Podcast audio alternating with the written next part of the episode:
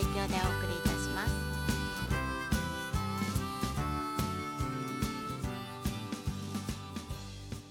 皆さんこんばんは。八一農園園長ゆうです。こんばんは、ファーマーあきらです。八一オーガニックラジオ、本日もよろしくお願いいたします。お。願いします。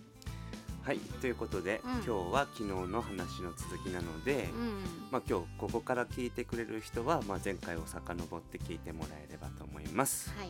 はい、ということでね、うん。あのーまあ昨日の話の続きなんだけど、んうん。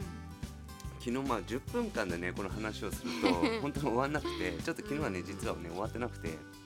でそのねうん。パンやミルクを普及するには子供の頃から親しんで食べてもらうことが一番だうん。ということで給食に使われてたのね。うんうんうん、それがアメリカの政策っていうか考えでそそうれをやったってことだったよね。うん。うんうん。でね、あのー我々は米と魚と野菜の眩しい貧しい日本人の食卓をパンと肉とミルクの豊かな食卓に変えるためにやってきた。ね、太平洋戦争はパン植民族と米植民族との対決であったがうん。結論はパン植民族が優秀だったということだった。というね GHQ のねマッカーサーたちのねセリフがあったの、まあ、これを聞くとねこれを聞いて昨日ねお米対パンのうんうんうん。戦争っていう話にした、まあそこまで喋りたかったんだけど、もう間に合わなかっそこまでいかなかった。たいかなかったんだけどね。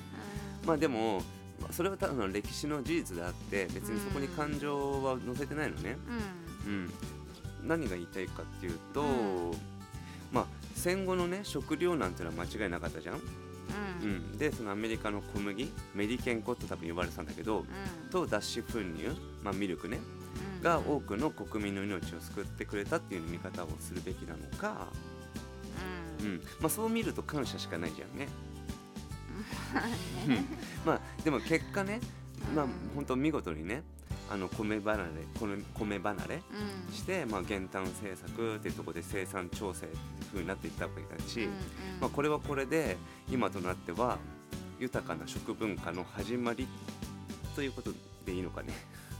うーん。そのいろんなものを食べるようになったからっていうこと？パンとうん。か、まあ、遅かれ早かれだし、まあ、うん実際あのラーメンも食べてるし、うん。あのパスタも食べてるからうんっていう考えると中国になんか占領されたわけでもイタリアになんか占領されたわけでもないから、うんまあ、結果ねパンもきっと食べてたでしょうって感じで、うんまあ、これはなんかさ食文化のね多様性というとか、まあ、そこにつながっていくのかなっていうところで、うん、うん。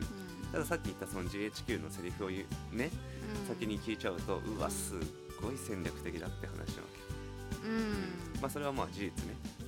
そううんそんなこと言ってたんだね。そうそうそんなこと言ってたの？うん。なんかちょっとそれはねまあそのセリフにを見てうわうん。ドキッとしたのね、うん。っていうのはまあその自分たちの給食確かにそうだったから、うんああそれってそういうねうん。事実があったんだな、歴史があったんだなってなると、うんうん。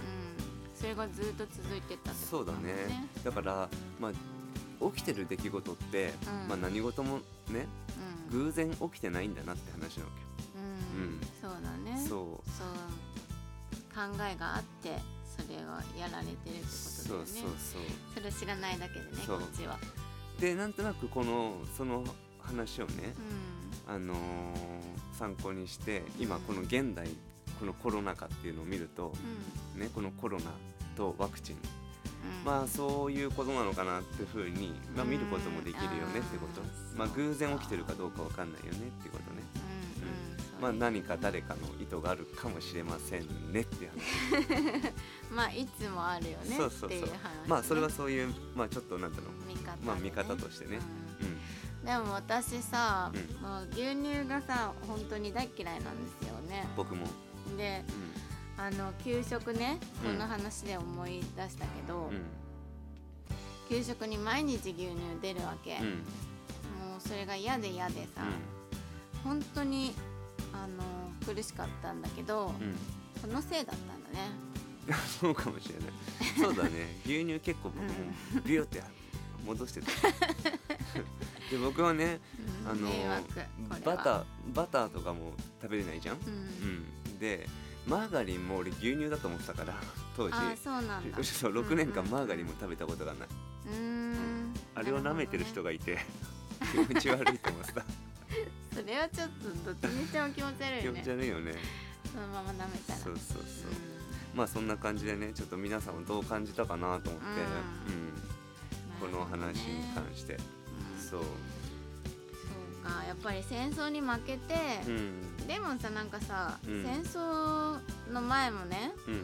あの貧しいって言ったってさ、うん。やっぱりそう小さな国だからね日本ってね、うん。そういう他から見たらさうん。でもそれなりにそうやってあのいろんな成長を遂げてきたわけじゃない。うん。やっぱり戦争で負けちゃうとさうん。何もかも奪われ奪われてうん。平和もねそういうあのルールとか、あとはやっぱり人もたくさん死んじゃったし、うん。そのさ土地もの荒れちゃったしうん。そっからなんか助けたみたいに言われてもえじゃあやんないでほしかったって思うよね。そのまま行きたかったと思う。まあねそこのなんか。自分でさやっといてう助けましたみたいなことを言ってさん。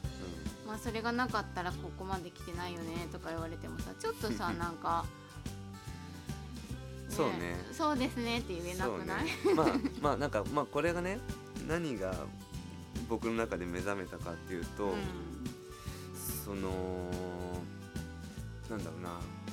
食文化って結構やっぱ大事だなと思って、であの畑で種まいてさ、うん。固定種在来種っていうのをさ今うん。なんか大事にしようよみたいなさ、うんうん風潮がある中で、今ね。日本人っていううん。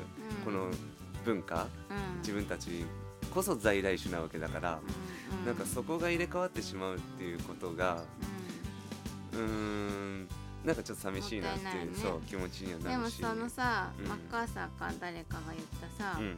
そのねお米と魚と野菜の貧しい日本人の食食っていうのはさ、今さうん。振り返ったらさ、うん。今すごい求められてるそうなんだよね。ものじゃん。いやだから僕ねちょっとここで言いたいのは学校給食子供たちの給食で食が奪われたんだとしたら、うん。今僕たち日本人がやらなきゃいけないのは子供たちの給食を戻すことなんじゃないかなってちょっと思ってるわけよ。うん。米と味噌汁魚と野菜。